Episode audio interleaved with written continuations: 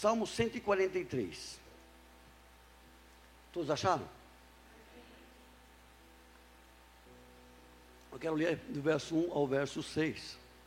Diz assim: Ouve, Senhor, a minha oração, dá ouvidos à minha súplica, responde-me por tua fidelidade e por tua justiça. Mas não leve o teu servo a julgamento, pois ninguém é justo diante de ti.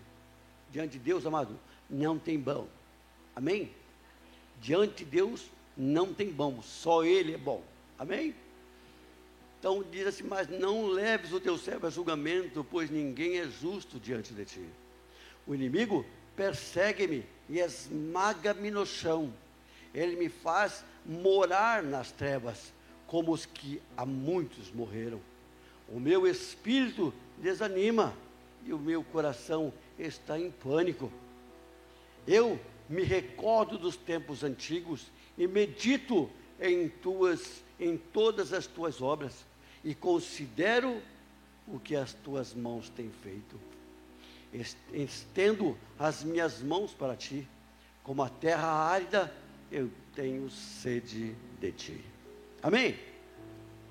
Espírito Santo de Deus, nós queremos te agradecer por esse momento do qual o Senhor nos dá e estamos aqui reunidos como igreja, Senhor, que participamos da mesa do Senhor, a mesa da qual o Senhor tem preparado para nós, o seu manjar onde estão representados os dois elementos que representam o corpo e o sangue de Jesus que foi vertido lá na cruz do Calvário. E nós, pela fé, Senhor, celebramos a nossa vitória, celebramos, ó Deus, o nosso resgate, a nossa salvação. Em nome de Jesus, ó Pai, antes de participarmos da mesa do Senhor, nós te pedimos, fala conosco. É verdade que o Senhor já falou através do louvor, através daquele que ministra o louvor, mas continua a falar conosco também através da tua palavra, Senhor. Caia por terra, Senhor, todo o empecilho, toda a barreira, toda a incredulidade. Abre, ó Deus, os nossos ouvidos espirituais, para que possamos receber a boa semente da qual o Senhor tem para nós, ó Deus. Assim nós oramos e te agradecemos no nome de Jesus. Amém. Meus queridos, você já viu um relógio desmontado? Quantas peças tem dentro de uma, de uma máquina de um relógio? Tem um monte de peças pequenas, grandes, mas cada peça tem a sua função. E cada peça é feito de uma forma, de um jeito. Ela é fabricada, ela é moldada com um propósito. Ela tem um propósito. Para que junta juntando todas essas, essas peças, o relógio possa trabalhar de uma forma harmônica. Né? Ponteiro de horas, ponteiro de minutos, ponteiro de segundo. Mas para que isso aconteça, cada peça tem a sua participação. Cada peça tem a sua contribuição. Cada peça tem o seu valor no meio do relógio.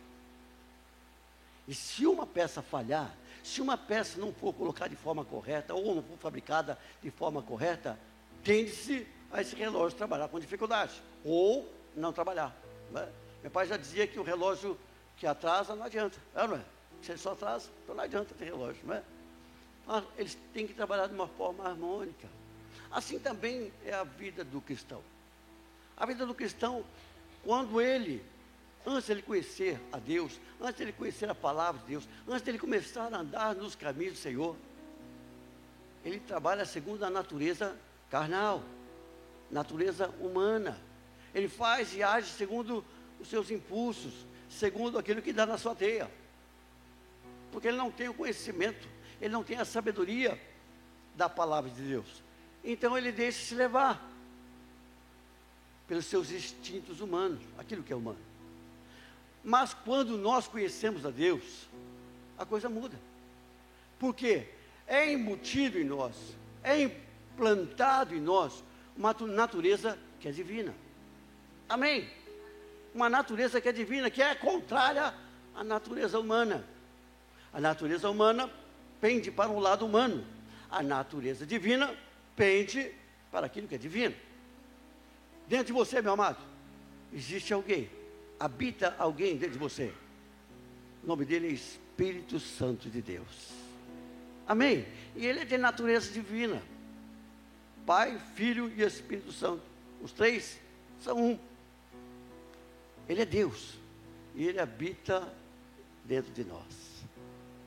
E essa natureza divina, para entrar em conformidade com a vontade de Deus, para entrar em conformidade com os propósitos dos quais Deus estabeleceu para ti e para mim, essa natureza divina, para que ela venha aparecer, para que ela venha sobressair, para que esse corpo, para que esta alma, para que esse espírito trabalhem em harmonia, ela precisa ser tratada, ela precisa ser moldada, segundo não a natureza humana, mas segundo a natureza divina.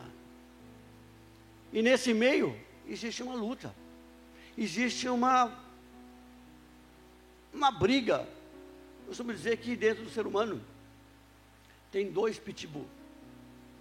Um que é o pitbull da carne, é o pitbull, o pitbull, o pitbull ser humano, e o outro é o pitbull espiritual. E existe uma luta dentro de nós. Paulo chega a dizer: aquilo que eu quero fazer, isso eu não faço. Mas aquilo que eu desejo fazer, aquilo que eu não quero fazer, eu faço. Aquilo que eu quero fazer, isso eu não faço. Ao contrário, não é? Por causa dessa luta espiritual, essa luta divina e humana que existe dentro de nós. E Deus, que é o relojoeiro, que é o relojoeiro perfeito, aquele que faz o relógio para trabalhar com um propósito, aquele que te chama para um propósito, aquele que te salva com um propósito, ele quer fazer com que essa natureza divina venha florescer, que essa natureza divina venha prevalecer.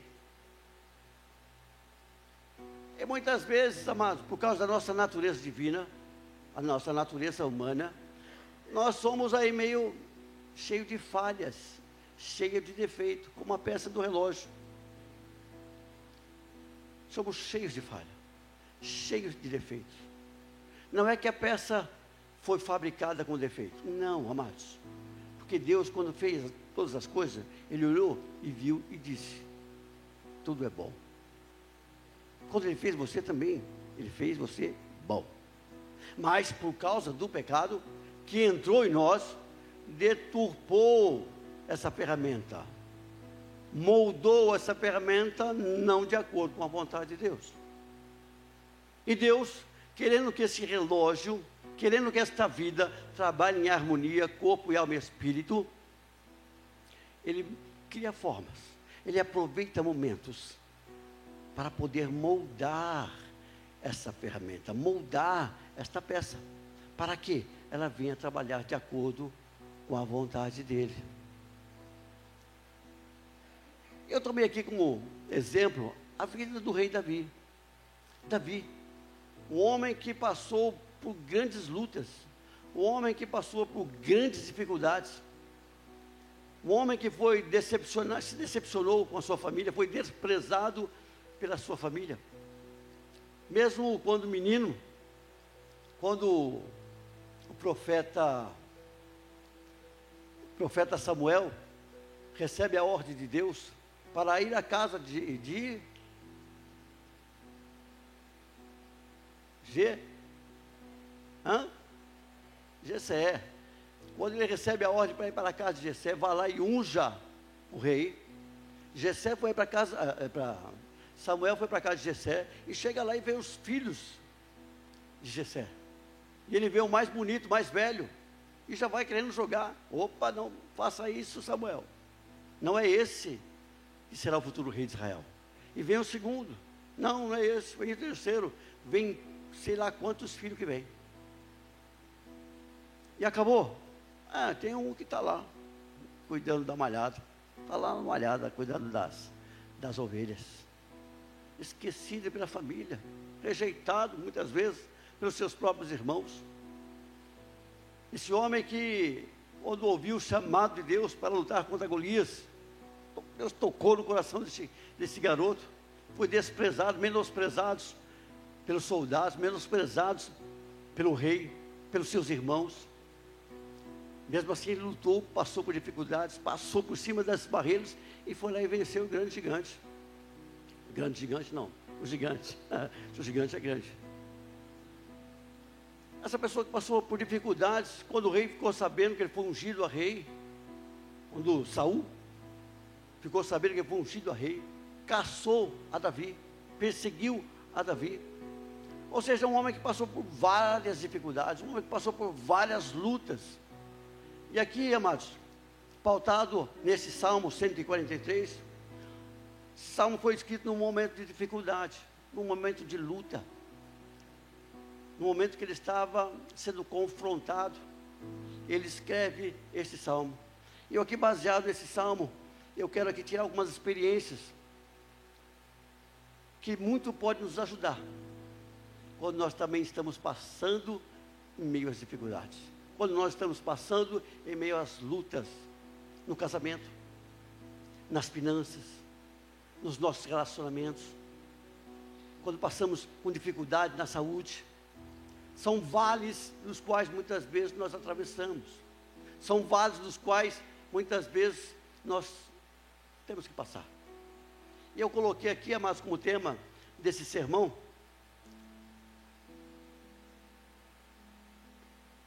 aproveite o seu vale, pois ele foi feito para você. Você é a peça escolhida desse relógio, do qual Deus um dia chamou. Deus te chamou com um propósito. Deus te chamou com um propósito específico. Portanto, a forma que Ele trabalha com você, Ele não trabalha comigo. A forma da qual Ele trabalha comigo, Ele não trabalha com você.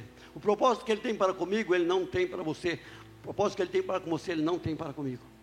Então, a forma que Deus trabalha na vida minha é de uma forma, devido à necessidade da qual eu tenho que passar, ou algo que eu tenho que aprender. E muitas vezes, amados, os vales das quais nós passamos, as dificuldades que nós passamos, é um momento propício que Deus trabalha em nossas vidas. É um momento propício no qual Deus conserta a peça, conserta esta ferramenta, para que ela trabalhe de uma forma harmônica, para que ela venha a dar frutos, e frutos que permaneçam. O vale não é para você ficar no vale. As dores não é para você viver em dores. As dificuldades não é para você viver em dificuldades.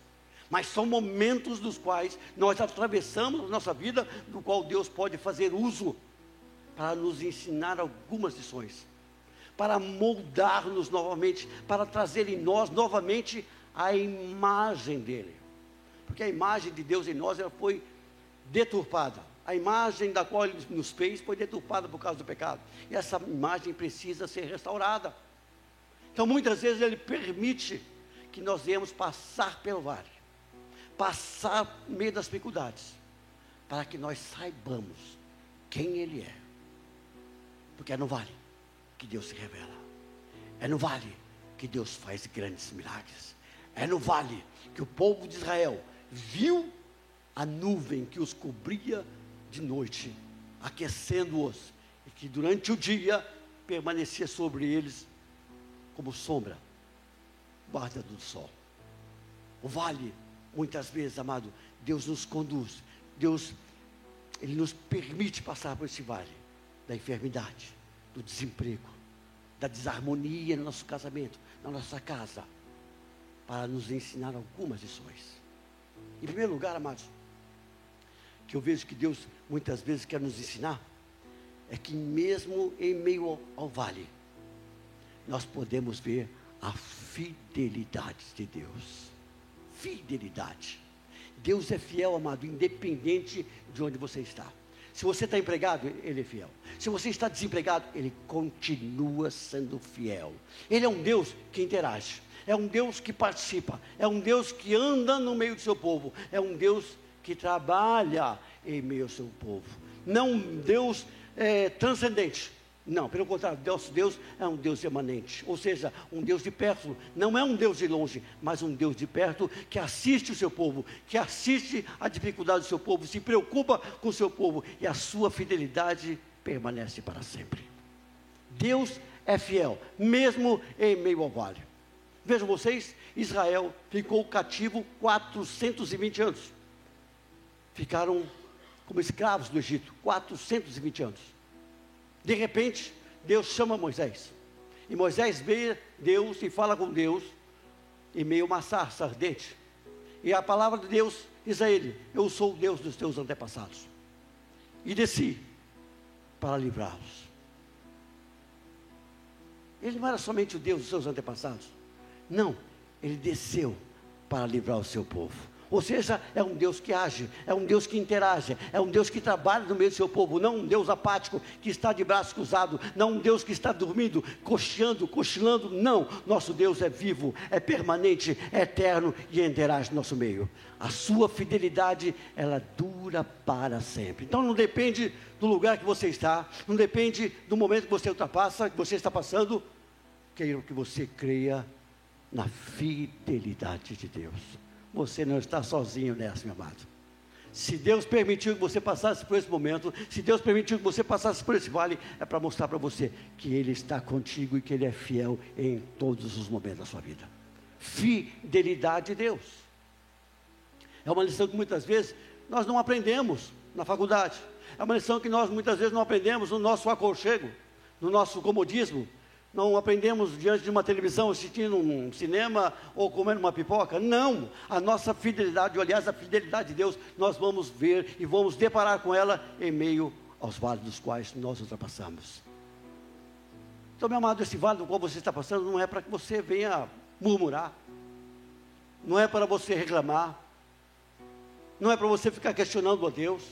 Ah, vida, ah, dia, ah, aquela hiena, como que chama aquela hiena, né? O rádio. Não, meu, você, você assistiu esse desenho alguma vez? É coisa antiga, né? Coisa do meu tempo, né?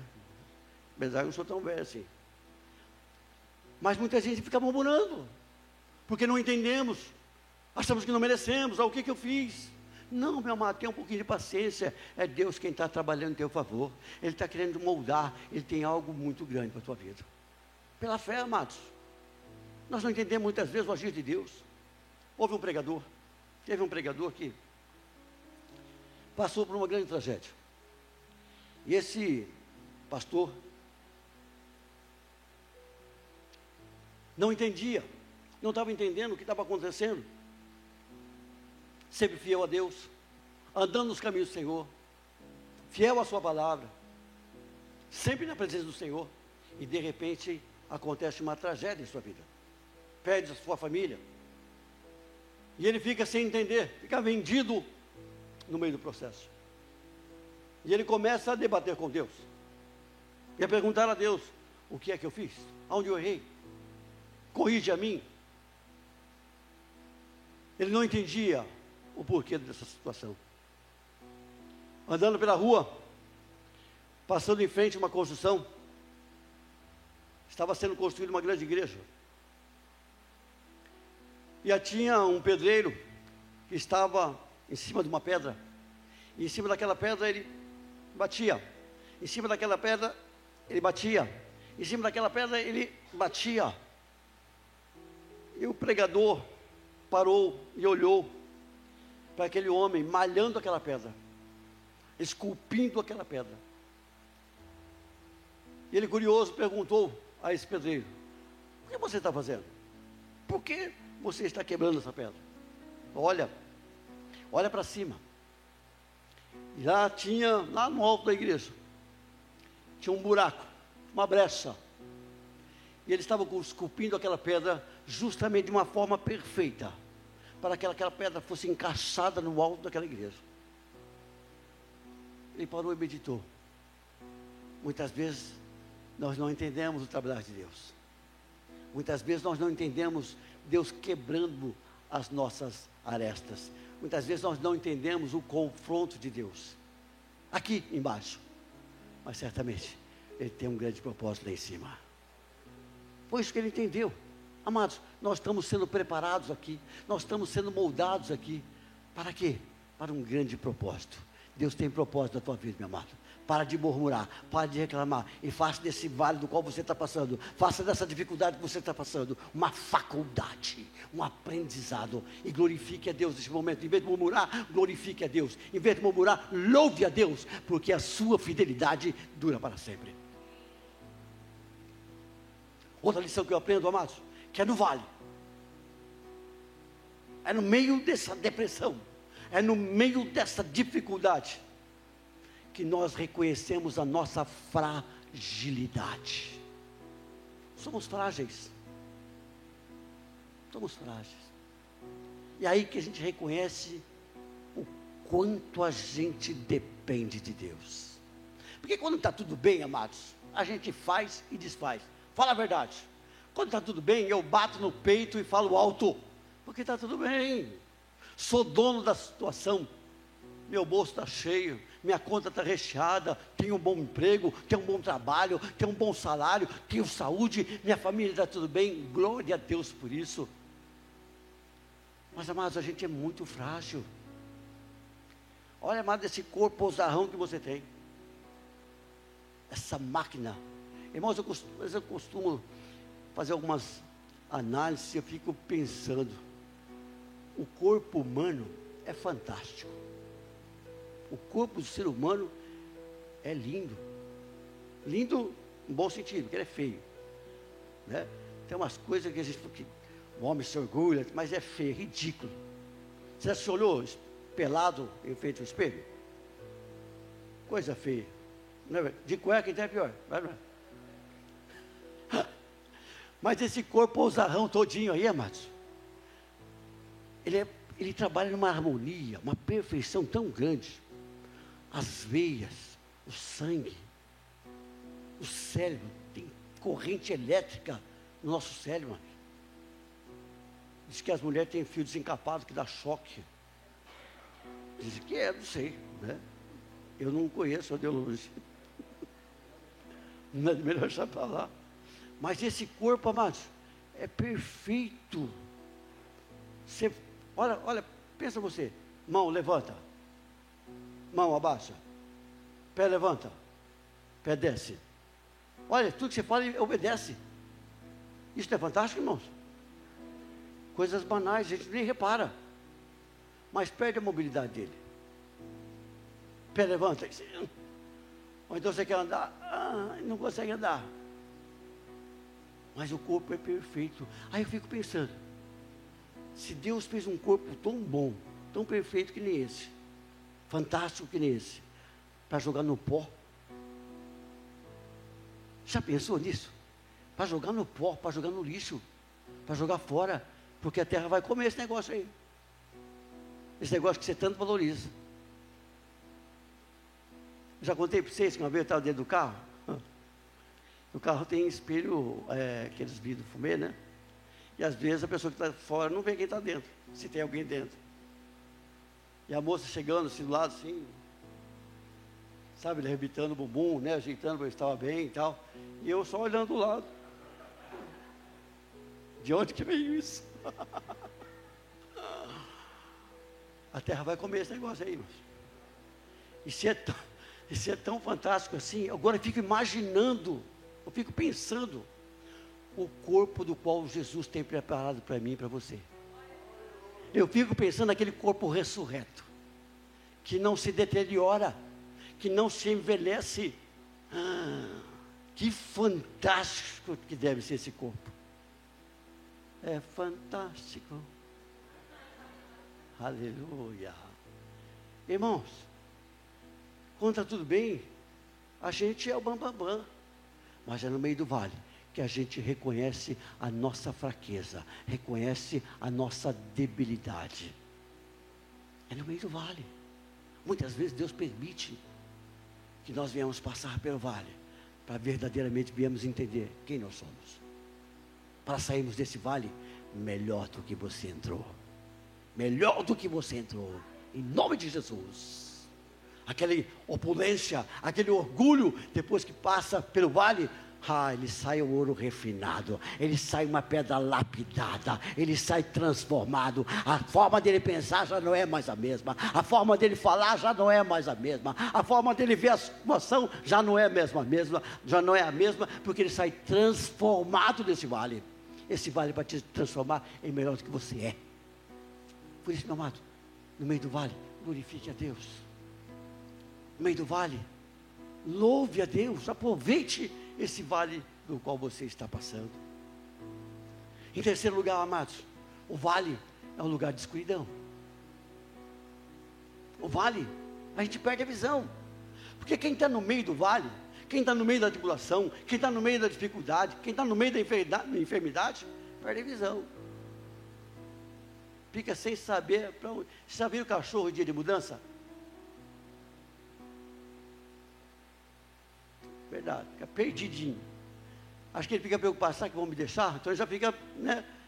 A mesma coisa quando a gente está no vale, a gente perde a visão. Mas o que está acontecendo? O que, que eu faço? Para onde eu vou? Perde a visão, amados. É no vale que a gente reconhece que Deus é quem nos ilumina, que é Deus é quem nos guia, e a nossa vida está nas mãos dele. Às vezes nós precisamos passar pelo vale. Às vezes é necessário nós passarmos por esse momento de depressão. Vale a depressão. Geograficamente falando, uma depressão. Às vezes Deus permite que nós venhamos passar por certas situações da nossa vida, mas para que nós venhamos entender que Ele está no controle de todas as coisas. Por melhor que você seja, por melhor que você saiba fazer, eu quero dizer, meu amado, que é Ele quem está no controle de todas as coisas. Os pescadores pescaram a noite inteira. João, Pedro, Tiago, pescaram a noite inteira. Homens que conheciam a pesca, homens que tinham técnica, homens que viviam da pesca, que conheciam o mar. E eles saíram naquela noite e não pegaram um só peixe. Não pegaram um só peixe a noite inteira. Conheciam o mar, conheciam sobre pescaria, sabiam se a noite estava boa para pescar ou não, mas não pegaram um só peixe. Voltaram cansados, desanimados da pescaria e de manhã eles têm um encontro com Jesus. E Jesus pede para eles, peça teu barco, faça um pouquinho teu barco. Eles já estavam lavando as redes. Afasta um pouco o seu barco. Que agora eu quero pregar. Quero anunciar as boas novas. Jesus era tão sábio, amados, que ele não precisava de microfone. Ele usava o vento do mar para levar a sua voz. Para que a sua voz ecoasse e chegasse aos ouvidos daqueles que eu, eu escutava. Depois que Jesus pregou, ele falou: Olha, põe a rede no barco e vamos pescar. Falei, Senhor, pescamos a noite inteira. Em outras palavras, eu sei o que eu faço, conheço da matéria, estudei, fiz faculdade, sou um profissional excelente. Mais ou menos essas palavras que seriam do, dos pescadores. Mas, sobre a tua palavra, nós vamos lançar a rede, pela fé. E disse que eles lançaram, afastaram um pouco o barco e lançaram as suas redes. E o barco veio quase a pique. O barco quase afundou de tanto peixe que eles pegaram. E eles ficaram admirados. Ah, quem é esse homem? Eles ficaram admirados e se afastaram de Jesus, porque entenderam que Ele é Deus. Muitas vezes, Deus permite que nós passamos pelo vale para entendermos, amados, a nossa fragilidade. Você vai até onde Deus permitir. Dali para frente, negócio é com Ele. Deixa Ele tomar conta do teu barco. Deixa Ele tomar conta do barco da tua vida. Deixa Ele tomar conta da, do barco da tua família. Deixa o Senhor dirigir e conduzir os teus negócios.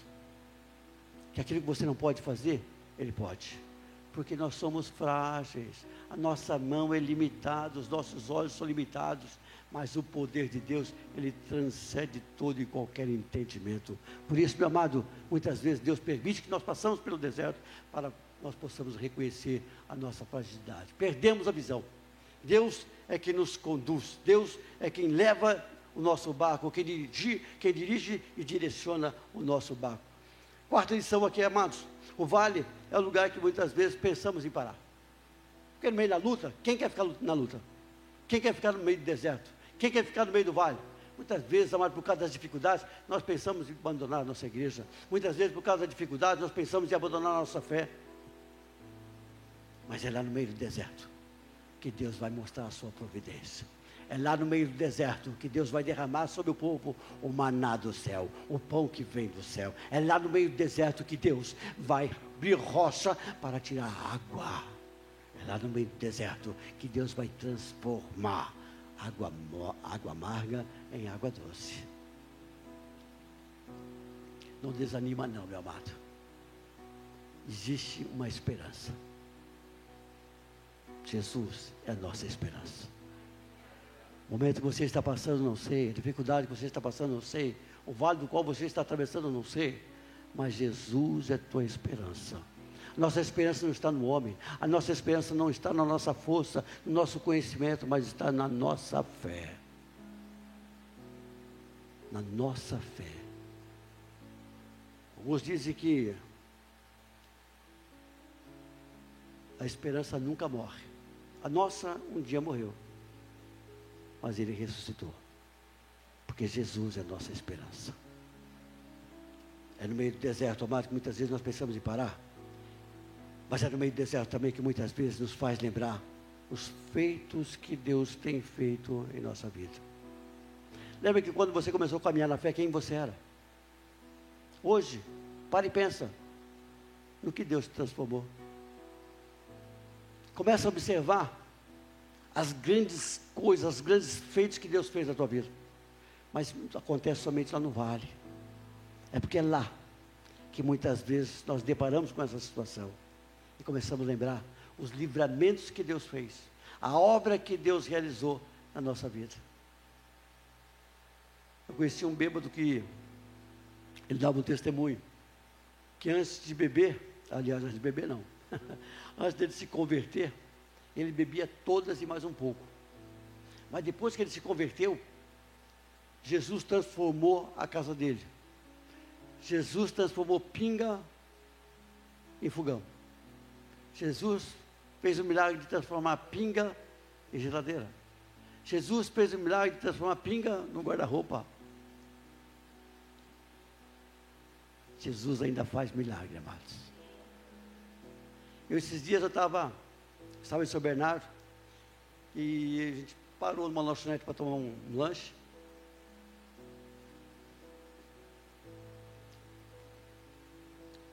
Eu vi os maços de cigarro, um monte de maços de cigarro, assim. Eu fumava muito, fumei bastante. Graças a Deus, há muitos anos atrás. Eu vi aqueles maços de cigarro, eles têm uma embalagem bonita, né? Umas embalagens que chamam atenção. E eu, por curiosidade, eu perguntei para o balconista, que preço que está tá o cigarro? Nove quebradinho, acho que era 9,80 uma cigarro. Eu quase caí de costa. Dez reais uma cigarro? Tielson queimava 20 reais por dia e não sabia. 20 reais. Eu passava um sufoco naquela, naquele tempo. Ou eu comprava um cigarro ou ia trabalhar a pé. Para quem ganhava aí talvez 1.500 reais, pastor, é um terço do salário ou mais. Hoje, trazendo para os mil hoje, talvez esteja ganhando 1.500, 1.700, 1.800, 2.000 reais, não sei. 600 reais gastava de cigarro. E não percebia. Não sobrava dinheiro, aliás, fartava e fartava muito. Mas hoje, quando eu lembro daquilo que o Senhor me livrou, daquilo que o Senhor transformou, daquilo que eu era, do que Ele me fez, eu começo a adorar a Deus, eu começo a louvar a Deus, começo a reconhecer a grandeza do seu poder, o seu amor, a sua misericórdia, o seu tratar amado, mas muitas vezes é pelo vale, muitas vezes é pelo vale. Hoje eu posso glorificar a Deus, não gasto mais 20 conto com cigarro, compro doce, pipoca, mas não compro cigarro, irmãos. Deus, hã? Entendi. Faz um bolo, não é? Faz uma feijoada. Deus é bom, amados. Deus, Ele quer trabalhar a tua vida, o teu caráter. Deus quer te ensinar o melhor a comer o melhor dessa terra. É onde, no meio do vale, que a gente vê e reconhece o poder de Deus sobre a nossa vida, amado. Trabalhar, o, o, transformar, o moldar de Deus na nossa vida. Não reclama com Deus, não. Porque Deus, Ele chama a atenção, Deus exorta, Deus muitas vezes trata conosco. Mas porque Ele nos ama, porque Ele quer o melhor, porque Ele tem o melhor para você, meu amado. Em nome de Jesus. É o trabalhar de Deus, é o agir de Deus, é o moldar de Deus. E muitas vezes o quebrar a aresta as pontiagudas de nós, nosso caráter, dói, machuca, é doloroso, nos faz chorar, nos faz ficar cabisbaixo, mas tudo isso para te exaltar, meu amado, para fazer você uma pessoa melhor, para trabalhar o teu caráter, para trabalhar o teu pessoal, meu amado. Deus tem interesse em você, Deus tem propósito em você, e Ele vai fazer com que você aproveite esse vale, porque esse vale foi feito para você. E por último, amado, é no vale que Deus produz em nós sede, sede do Espírito Santo de Deus. Nós, mas nós estamos envolvidos com tantas coisas no dia a dia. Nós corremos atrás de tantas coisas no dia a dia. Temos conta para pagar. Temos satisfação para dar para o nosso patrão, para o nosso chefe. Tem as boquinhas para sustentar em casa. E a gente se envolve com tanta coisa, corre com tanta coisa, preocupação de tudo quanto é lado. E nós nos esquecemos de muitas vezes buscar a presença de Deus. Quanto tempo faz que você não para para orar? Quanto tempo faz que você não dobra o teu joelho no teu quarto sozinho, medita numa palavra e começa a buscar a Deus? Quanto tempo? Quanto tempo faz você não derrama lágrimas diante do Senhor? Quanto tempo faz você não busca com o coração sincero? Por isso que muitas vezes Ele permite que a gente passe pelo vale. Porque lá no vale, a gente tem sede de Deus. Quando você está desempregado, você ora diferente. Quando você está passando pelo vale da enfermidade, você ora diferente. Lembra de Ezequias? Ele estava no leito de morte. Foi Isaías. Foi Isaías o Elias, que levou a profecia para. Foi Isaías, né? Isaías disse: falou, põe a tua casa em ordem, que só tem mais 15 anos para você viver. Não, põe a tua casa em ordem, que o Senhor vai te levar. Ezequias virou na cama e começou a clamar a Deus. Começou a buscar a Deus. Tenho certeza que não foi aquela oração rápida. Tenho certeza que não foi um momento de adoração superficial. Não. Foi diferente. Ali ele chorou. Ali ele clamou a Deus. E Deus teve misericórdia dele. Deu mais 15 anos de vida para ele. É no meio do vale, muitas vezes, que Deus permite que nós passamos. É no vale do qual Deus aproveita para trazer no nosso coração sede, comunhão, oração, adoração, mas é uma adoração sincera. Muitas vezes Deus permite nós passarmos por esse vale para nos ensinar o quão é bom estar perto de Deus. O quão é bom desfrutarmos da comunhão para com Deus. Portanto, esse vale no qual você está passando, aproveita ele. Aproveite bem ele, porque ele foi feito para você. Para você. Momento de adoração, momento de confrontamento, momento de louvor, momento de ver os grandes milagres de Deus. É no meio do vale. Sadraque, Mesaque e Abidenego tiveram que entrar na fornalha de fogo para saber que Deus tinha o controle sobre o fogo. Foi na fornalha de fogo que Sadraque, Mesaque e Abidenego viram o quarto homem. É no meio da fornalha. Deus poderia ter livrado da fornalha. Deus poderia ter livrado eles daquele momento. Mas foi do povo de Deus, foi da vontade de Deus que eles entrassem na fornalha, para que ali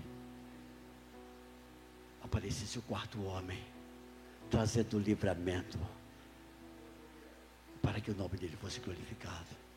Foi no meio do vale, um vale, no vale da fornalha.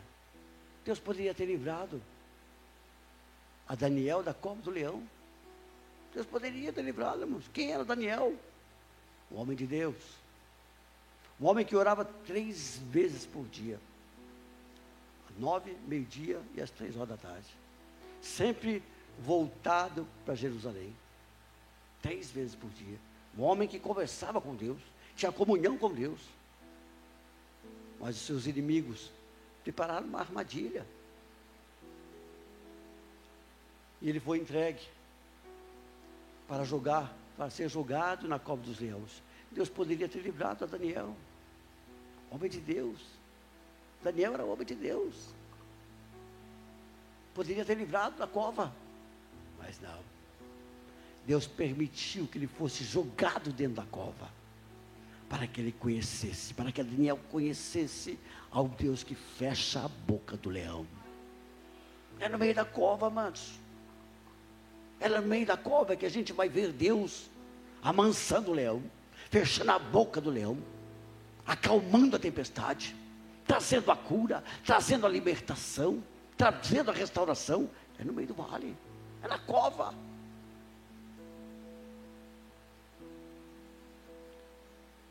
Aproveite esse vale.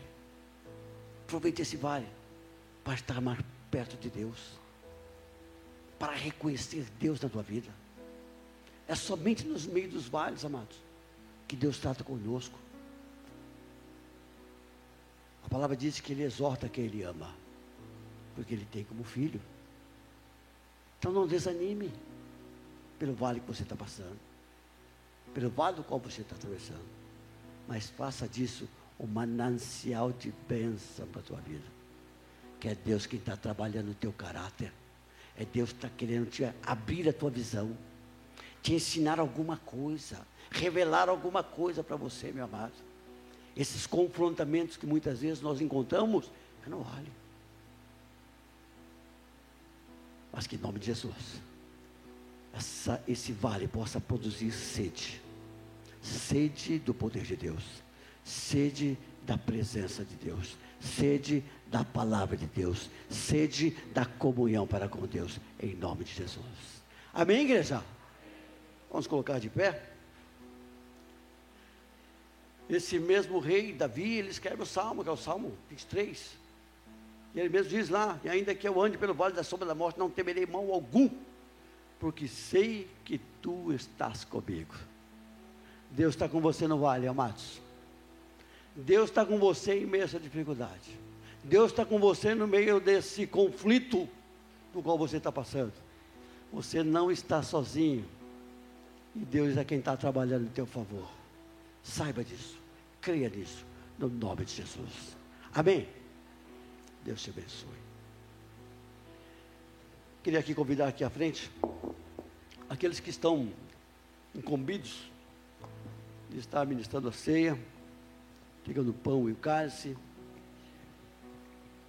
Quero convidar você para que nós oremos a Deus. Feche os teus olhos. Olha essa dificuldade que você está passando, essa enfermidade, esse conflito que você está passando em meio ao casamento, em meio ao trabalho. Feche os teus olhos comece a meditar em toda essa dificuldade que você tem atravessado, ou está atravessando, ou que talvez venha atravessar, não sei.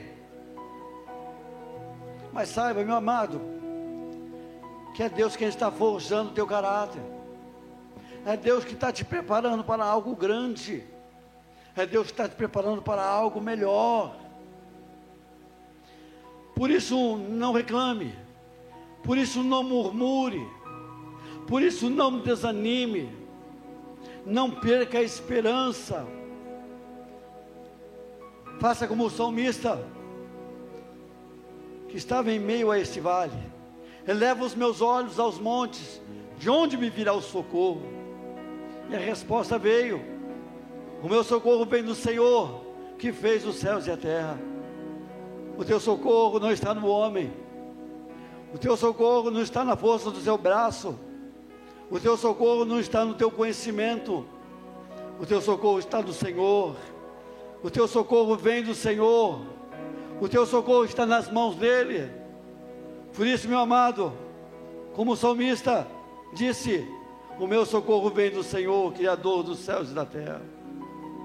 Esse vale do qual o Senhor tem trabalhado na tua vida, não é para o teu mal, mas é para o teu bem. Não é para te diminuir, mas para que você cresça em sabedoria, em maturidade cristã, em maturidade espiritual. No nome de Jesus que o Senhor continue a moldar o teu coração, a moldar os teus pensamentos, a moldar as tuas atitudes, a moldar as palavras que saem da tua boca, porque da tua boca só pode sair palavras que edificam, palavras que consolam, palavras que direcionam, palavras que confortam. Permita Deus trabalhar no teu caráter. Permita Deus trabalhar no teu ser, no teu casamento, no teu trabalho, na tua vida secular. No nome de Jesus, Pai Santo, toma este homem nas tuas mãos, toma esta mulher nas tuas mãos, ó Pai amado. Que o Senhor, meu Deus, continue a operar a tua vontade, porque ela é boa, ela é perfeita, ela é agradável, Senhor. Pai amado, nós em nome de Jesus, nós nos rendemos à tua vontade nós nos rendemos ao teu querer, Senhor, porque certamente o Senhor tem o melhor para nós. Ajuda-nos, ó Pai. Ensina-nos, ó Deus. Em nome de Jesus. Amém. Amém, igreja? Quero convidar aqui o pastor para estar orando e consagrando os elementos em nome de Jesus. Feche teus olhos, Pai. Oh, meu Senhor e Rei, agradecidos somos neste dia, Senhor. O dia que o Senhor nos proporcionou pela manhã e agora à noite a participar deste momento ímpar na vida da tua igreja. Senhor, sabemos que essa mesa é uma representação do que iremos participar lá na glória com o Senhor. Por isso, Pai, no nome de Jesus, que o teu filho, a tua filha, ao ingerir este elementos possam sentir também uma gota do teu sangue passando nesse corpo, sentir o fortalecimento do Senhor, para que se o Senhor não voltar no próximo mês, nós possamos estar aqui novamente participando da ceia, louvando e adorando o teu nome. Fortaleça, minha irmã, meu irmão, fortaleça no Senhor. Pai, consagra esse suco, consagra este pão para, Senhor, para a glória do teu nome. Consagra esses elementos em nome santo de Jesus. Você que vai participar da ceia, você que já foi batizado, segundo o costume evangélico, permaneça em pé. Você que não vai participar da ceia, fique à vontade, pode se sentar. Os irmãos vão estar entregando aí o cálice e o pão. Deus abençoe.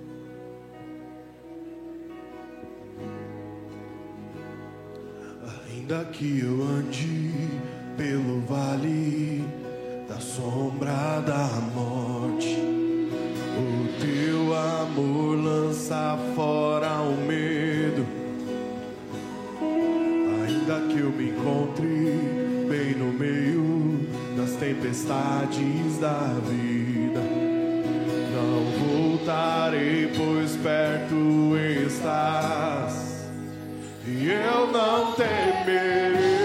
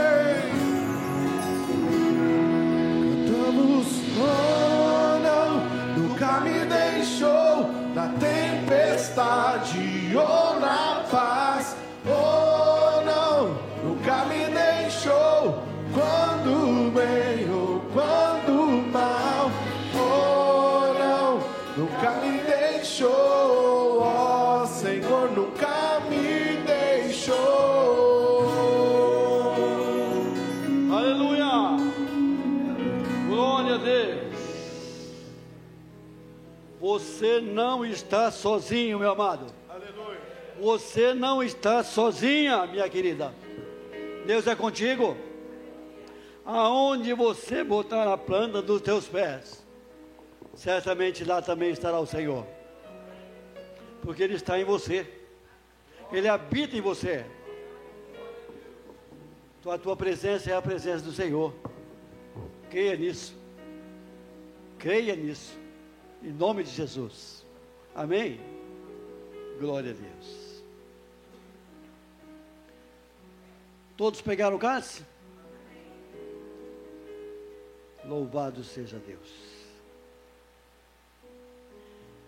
Na quinta-feira, uma noite fatídica, uma noite triste, uma noite de confrontamento da qual o Senhor Jesus, junto com os seus discípulos, estavam dando início à ceia, estava instaurando uma nova aliança.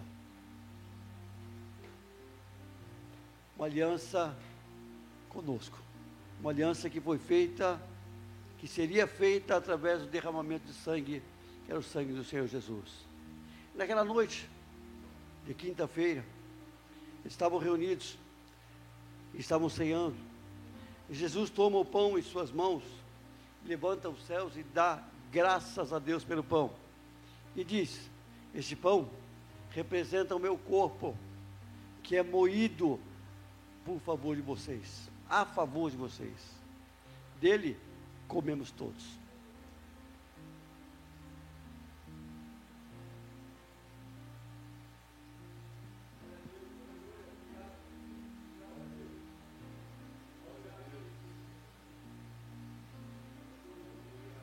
Obrigado, Jesus.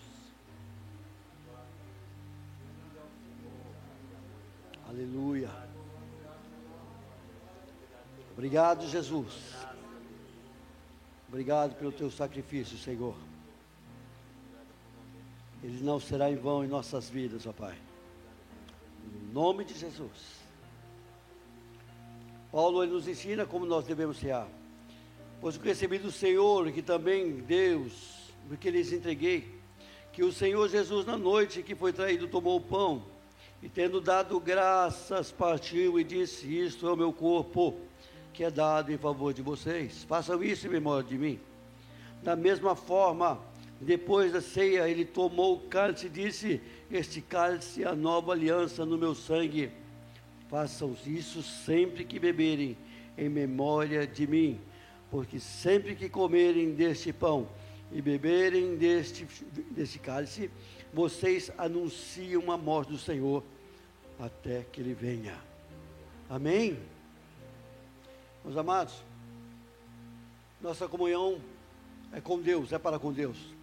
E é também para com os irmãos, é também para a comunidade. Sempre costumo dizer que a tua alegria é a minha alegria, a tua vitória é a minha vitória. As tuas lutas também é minhas lutas. Amados, como igreja, com o corpo de Cristo, nós também devemos ter comunhão um para com o outro.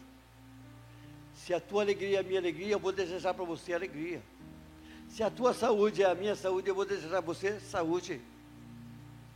Se a tua prosperidade é a minha prosperidade, eu vou desejar a você que você também seja próspero. Amém? Como corpo. Procure um irmão, dois, três, quatro, cinco, seis irmãos e troque o cálice com ele. Profetize sobre a vida dele. Deseja sobre ele toda sorte de bênção. Aquilo que você desejaria para você, deseje para ele. Aquilo que você gostaria de conquistar, ore para que Deus abençoe a ele. Como homem de Deus, como profeta de Deus, abençoa a vida do teu irmão. Deseja a ele toda a sorte de bênção prosperidade, felicidade, saúde, no nome de Jesus. Oh. Deus te abençoe em nome de Jesus, viu? O Senhor continue a sustentar e guardar, viu? O meu estipado, a organização do Senhor,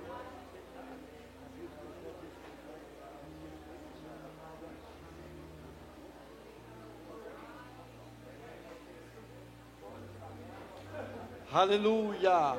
Glória ao teu nome, Jesus. Glória ao teu nome. Tu és maravilhoso, Senhor. Abençoa a tua igreja.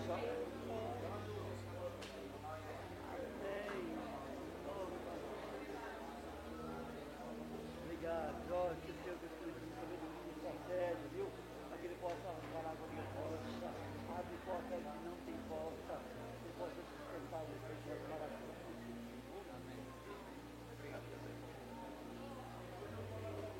Oh, glória.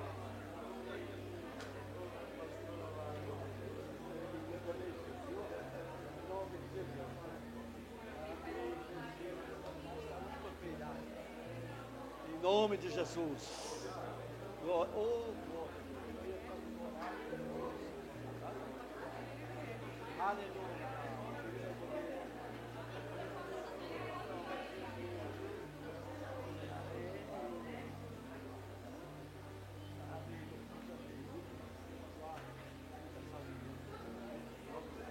Glória, aleluia.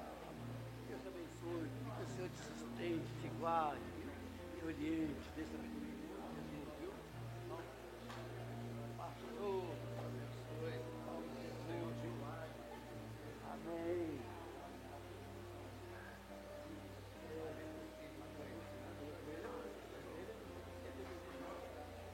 Um abraço. Oh, Amado, em nome de Jesus.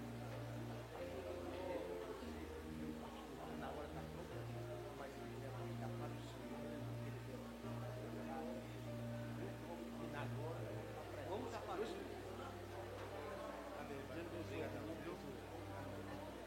Aleluia. Glória a Deus. Amém. Trocou o teu cálice aí? Abençoou teu irmão? Você foi abençoado também ou não? Aleluia. Glória a Deus. Abramos os nossos cálices.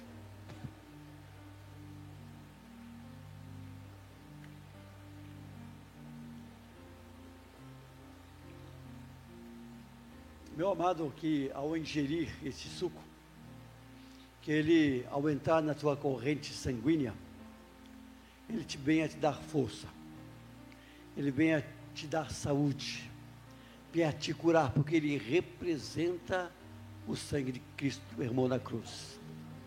Então, que você, ao ingeri-lo, que você seja ricamente abençoado e fortalecido no nome de Jesus.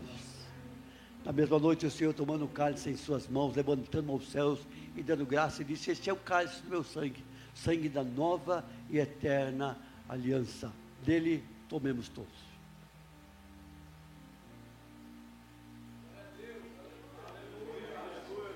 Glória a Jesus. Obrigado, Senhor. Obrigado, Senhor, por essa vitória. Obrigado pela vitória do meu irmão. Obrigado pela vitória da igreja, Pai amado.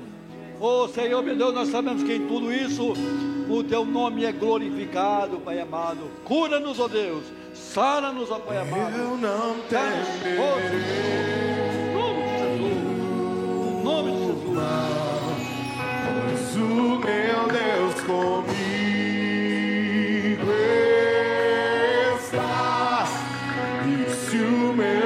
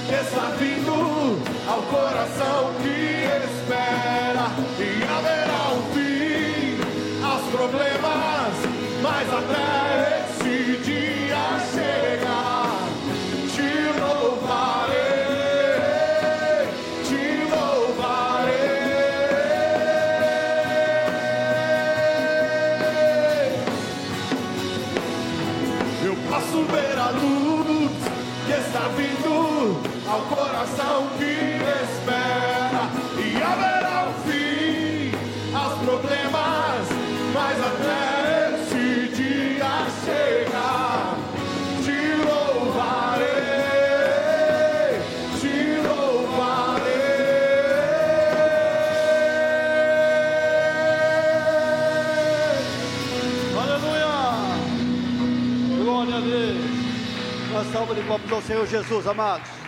Deus abençoe.